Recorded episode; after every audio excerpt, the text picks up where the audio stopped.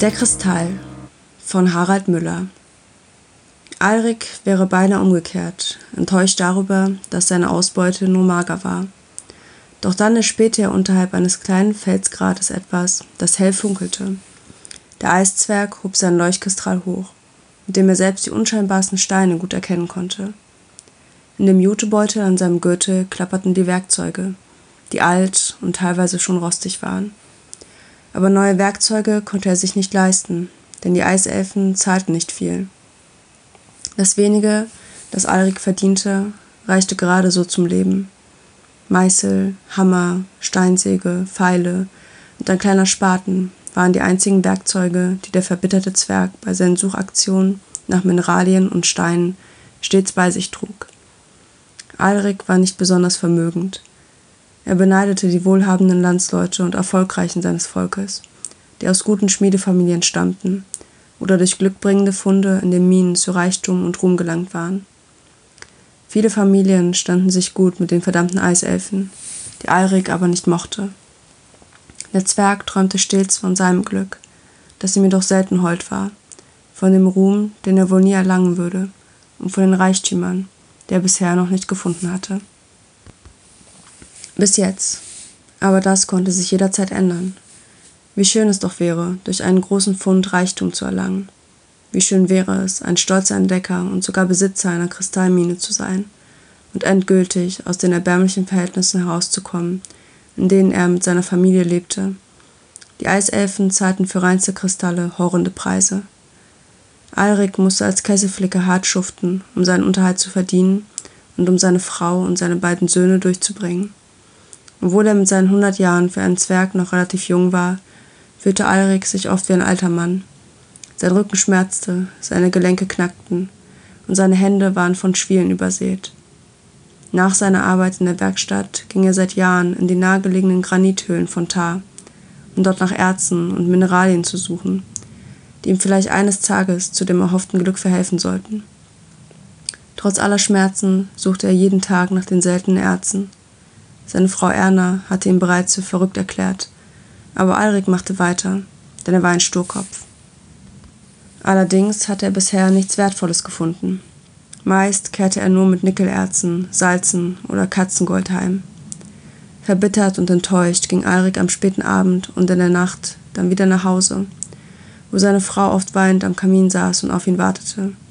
Erna brauchte ihn nur anzusehen, und er wusste, was sie dachte. Seine Ausflüge hielt sie für töricht und gefährlich. Manchmal wunderte sich Alrik, wie es Erna über all die Jahre mit so einem sturen Esel aushielt.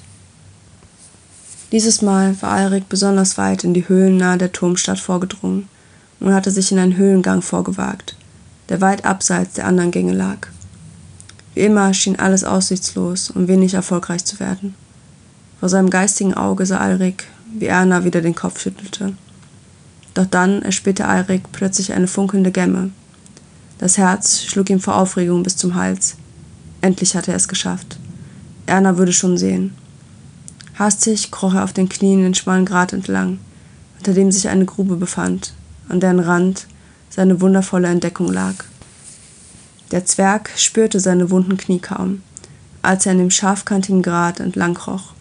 Die Gier hatte Besitz von ihm ergriffen aber vor dem Erfolg haben die Götter bekanntlich den Schweiß gesetzt. Es war nicht leicht, an diesen herrlichen Stein zu gelangen, den Alrik im Schein seines Leuchtkristalls nun besser erkennen konnte. Es war ein faustgroßer, fast völlig kugelförmiger Edelstein von atemberaubender Schönheit, der in verschiedenen Farben funkelte. Alrik kannte sich mit Edelsteinen aus. So ein schönes Juwel hatte er bisher noch nie gesehen. In der ganzen Höhle gab es keinen Stein, das dem Kristall ähnelte. Also musste jemand den Riesenkristall verloren haben. Vielleicht hat auch jemand den Kristall versteckt, damit er verborgen blieb. Höhlentrolle gab es hier unten genug. Jeder wusste, dass Trolle eine Schwäche für glitzernde Steine hatten. Doch Alrik hatte das Juwel gefunden und der Finder durfte schließlich alles behalten. Also gehörte der Stein ihm. Es sah so aus, als würde er doch noch zu seinem Glück kommen. Er würde den Stein grad bis zu dem gehenden Abgrund, neben dem der Edelstein lag, hinabsteigen müssen aber um nichts auf der Welt würde er sich den Fund entgehen lassen. Endlich hatten sich die ganzen Strapazen nach Feierabend ausgezahlt. Schweißgebadet hangelte sich Alrik an den scharfkantigen Steinen zu dem Abgrund hinab. In der Aufregung verzichtete er darauf, sich mit dem Strick anzuleihen, den er in seinem Rucksack mitführte. Alrik geriet in Panik. Es war Eile geboten, denn der Edelstein lag so nah am Abgrund, dass eine kleine Erschütterung reichen würde, um ihn in die Tiefe gleiten zu lassen. Dort wäre das kostbare Juwel für alle Zeiten unerreichbar und verloren gewesen. Der Zwerg war so nah am Ziel. Mit seiner zittrigen Hand konnte er das Juwel fast greifen. Was für eine Schönheit, dachte Alrik. Der Kristall war von unvergleichbarer Schönheit. Seine Struktur und Beschaffenheit glichen einem Opal. Wenn der Kristall wirklich ein Opal war, dann wäre er ein Vermögen wert. Während Alrik in Gedanken versunken war, passierte das Unglück. Alriks Hand glitt von dem Felsen ab. Er klammerte sich nur noch mit den Fingerkuppen fest, damit er nach dem Edelstein greifen konnte. Mit der Zeit ließen Alriks Kräfte nach und er stürzte hinab. Dabei prallte er gegen einen kleinen, an der Felswand befindlichen Vorsprung. Für einen Augenblick konnte Alrik den Edelstein berühren. Dann rollte er in die Tiefe und mit ihm der Kristall. Nachdem sich Alrik während seines Falls an dem felsigen Rand den Kopf gestoßen hatte, rutschte er die glatte Felswand des Schachtes weiter nach unten, wodurch sein Fall etwas verlangsamt wurde. Unglücklicherweise prallte er am Grund auf, so dass er sich etliche Rippen prellte. Doch Alrik hatte Glück um Unglück. Der Abgrund hätte tiefer sein können.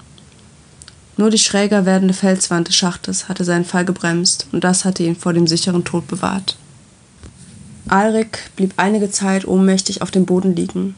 Benommen kam er wieder zu sich und richtete sich unter Schmerzen auf.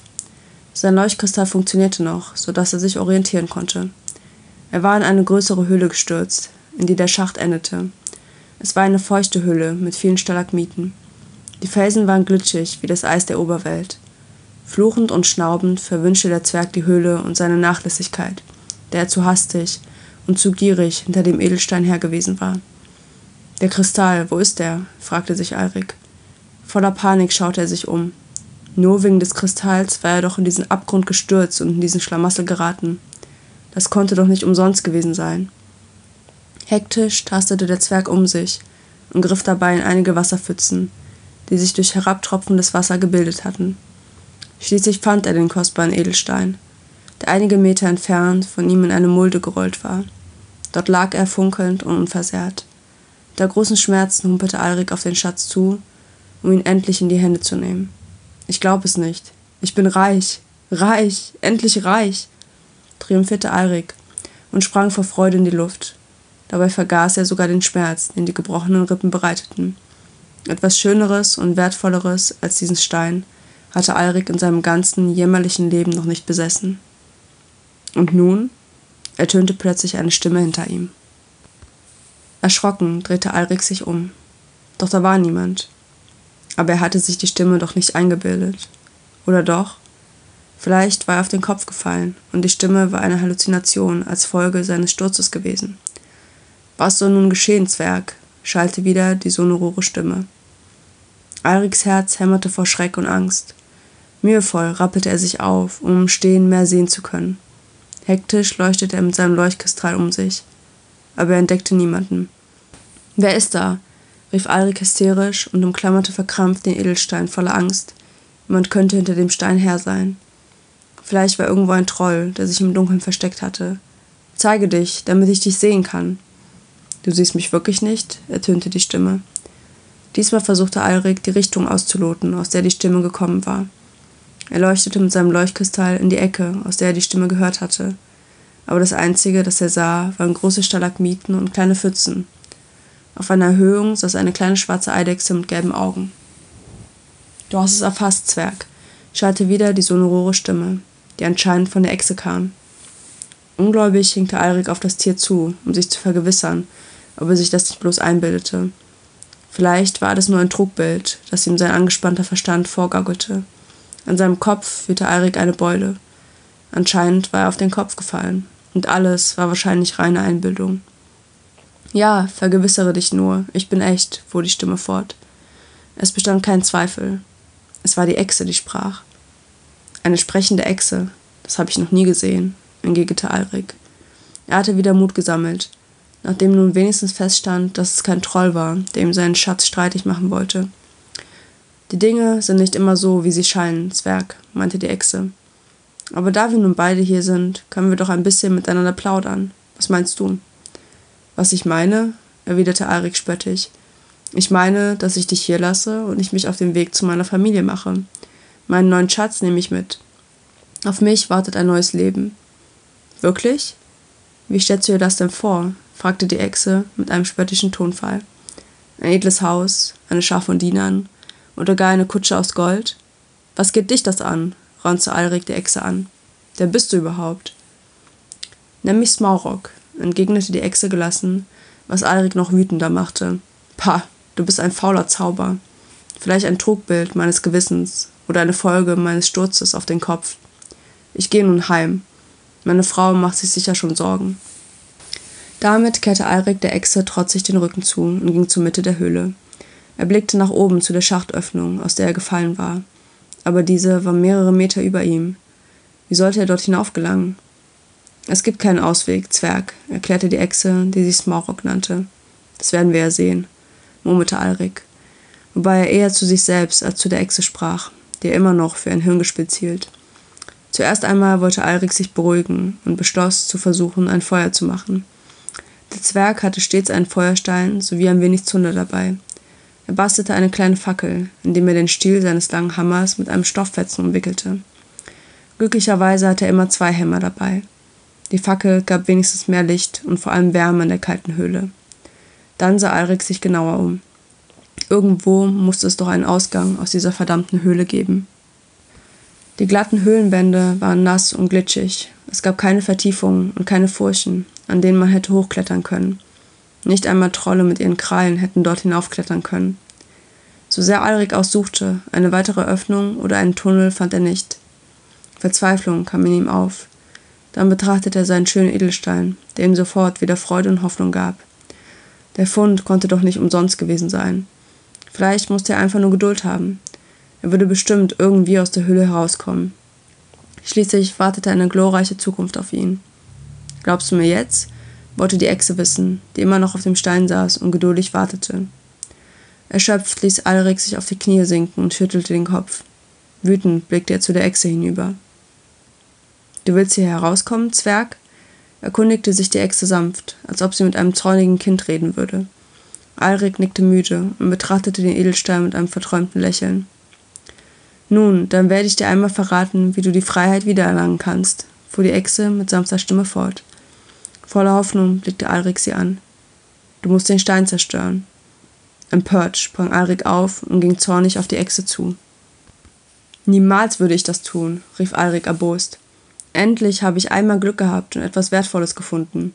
Nun verlangst du, du von mir, dass ich den größten Schatz meines Lebens zerstören soll? Ich habe mein ganzes Leben geschuftet, für nichts und wieder nichts. Du hässliche Echse. Vielleicht sollte ich dich einfach zertreten. Wie wäre das?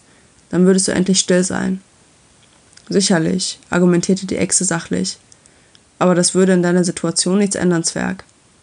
Dann hätte ich zumindest Ruhe, schrie Alrik weiter und machte tatsächlich Anstalten, die Echse zu zertreten.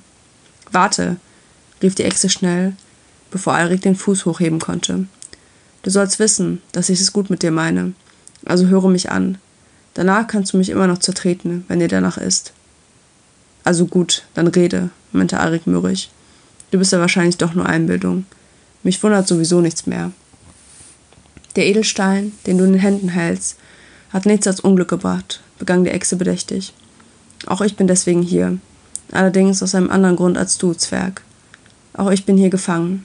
Ich bin erst frei, wenn der Stein zerstört wird, denn ein Zauber hält mich hier fest. Das ist lächerlich. Was für ein Zauber soll das denn sein? wollte Eirik verächtlich wissen und kam sich in dem Augenblick albern vor, da er mit einer Echse sprach, die, wie er immer noch glaubte, nur eine Illusion war. Was soll das Ganze mit dem Stein zu tun haben? Das ist eine lange Geschichte, erwiderte die Echse seufzend. Habgier und Gewinnsucht sind schuld, dass ich hier bin und in meiner jetzigen Gestalt darauf warte, dass jemand mich befreit.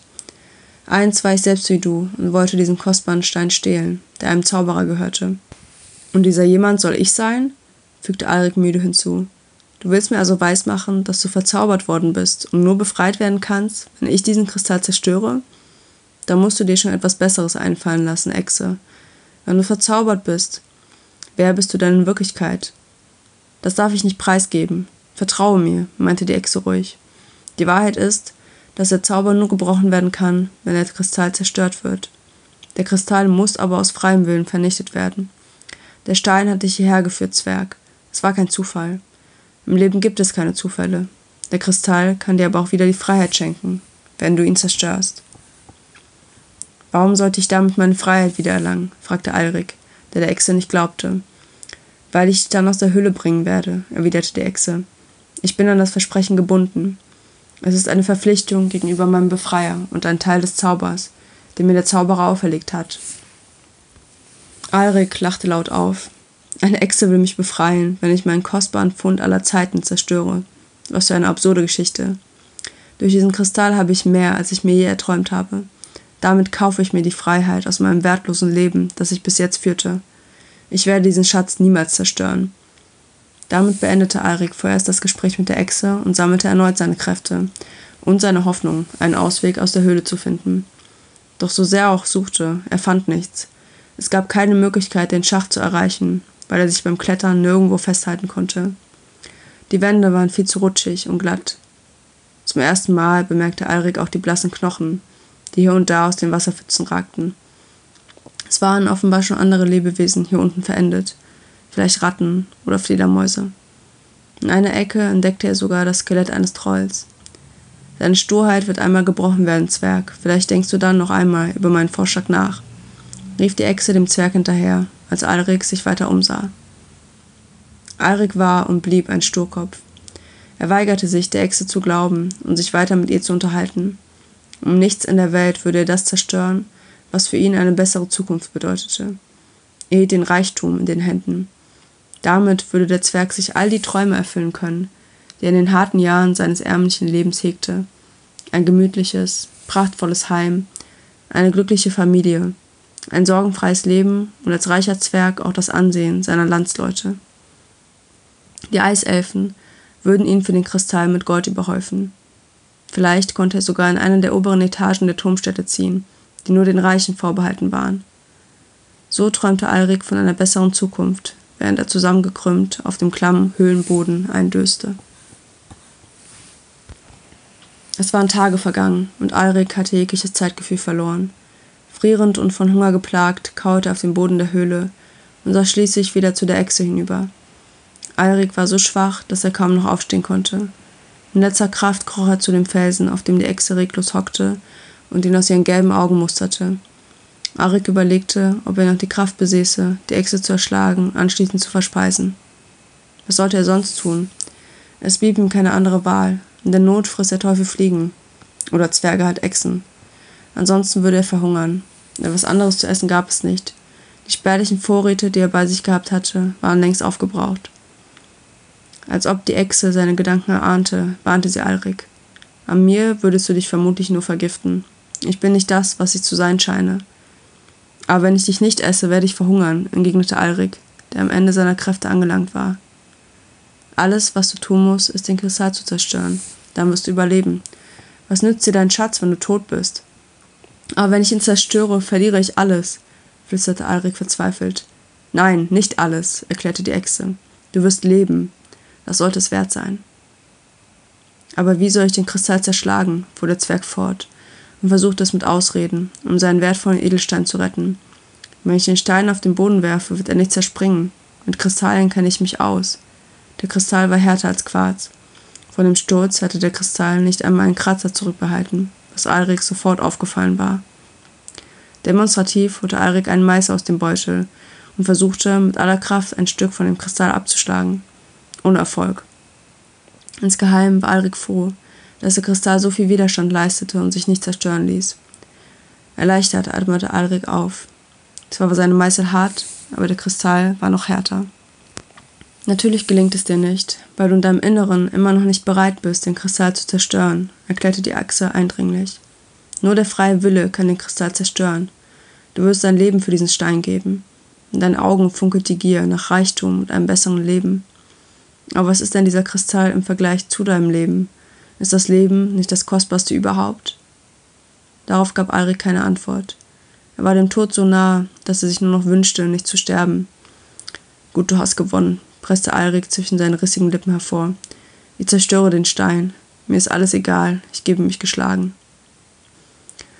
Damit setzte Alrik, der nur noch aus Haut und Knochen bestand, den Meißel an dem makellosen Kristall an, holte den zweiten Hammer hervor und schlug mit allerletzter Kraft zu.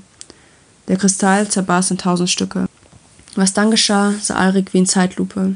Die Splitter fielen unendlich langsam zu Boden. Während der Kristall zerbarst, wurde magische Energie freigesetzt. Für wenige Augenblicke wurde es in der finsteren Höhle taghell. Alrik war durch das Licht der Explosion geblendet, weil seine Augen an die ewige Dunkelheit gewöhnt waren. Die Echse auf dem Stein wuchs zu monströser Größe heran. Aus den Echsenkrallen wurden mächtige Klauen, aus den Flanken der Echsen wurden gewaltige, fledermausartige Flügel. Alrik stand auf einmal einem schwarzen Drachen gegenüber. Nun sah ihn keine gelben Echsenaugen mehr an, sondern er sah sein Spiegelbild in den Drachenaugen, die von innen glühten. Wie es aussieht, haben sich die Verhältnisse geändert, Zwerg, donnerte der Drache mit der gleichen sonoren Stimme, mit der die Echse vorher gesprochen hatte. Arik spürte, wie ihm der heiße Drachenatem entgegenschlug. Ich könnte dich niederbrennen. Arik glaubte ihm das sofort. Es war das erste Mal, dass er einen Drachen sah. Seit der großen Finsternis galten die Drachen als ausgestorben. Fast ausgestorben. Wolltest du mich nicht zertreten und fressen? fragte der Drache leise. Arik schluckte unwillkürlich, aber ich werde meinen Schwur erfüllen, wie ich es versprochen habe. Damit streckte der Drache seinen langen Hals in die Höhe, sog die Luft ein und blies schließlich einen gewaltigen Odem aus einem flammenden Inferno in den Schacht nach oben. Schmelzendes Gestein und gelöstes Granitgeröll stürzten die Höhle herab. Schützend breitete Smaurok seine riesigen, fächerartigen Schwingen über Alrik aus, der am ganzen Körper zitterte. Daraufhin packte Smaurok Alrik mit seinen Klauen und schwang sich in die Höhe. Er flog durch den Hagel von Gestein und Staub hindurch, bis er mitsamt Alrik aus dem einstürzenden Höhenkomplex herauskam. Tosende Gerölllawinen verschütteten das, was Augenblicke zuvor noch die riesigen Granithöhlen waren. Dann war alles still und nichts mehr verriet, dass dort jemals Höhlen waren. Smaurok trug den Zwerg über die Eisebene und setzte ihn in der Nähe der Turmstadt ab, die wie ein Kristall in der Dunkelheit leuchtete.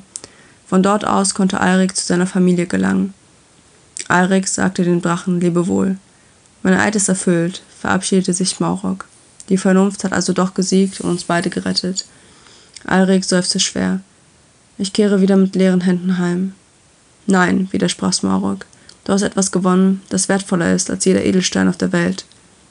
Was soll das sein? fragte Alrik, der nicht verstand, worauf der Drache hinaus wollte. Weisheit, antwortete der Drache und erhob sich mit seinen Schwingen in die Dunkelheit, mit der er verschmolz. Du hast es in der Höhle am eigenen Leib erfahren. Besitz und Reichtum waren für dich wichtiger als Freiheit. In Wirklichkeit aber war es dein Gefängnis, denn wahre Freiheit kann man sich nicht erkaufen. In diesen Worten flog der Drache davon.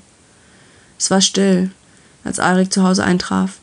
Seine Frau und die Kinder schliefen tief und fest, denn sie hatten die ganze Zeit auf ihn gewartet und kaum ein Auge zugetan.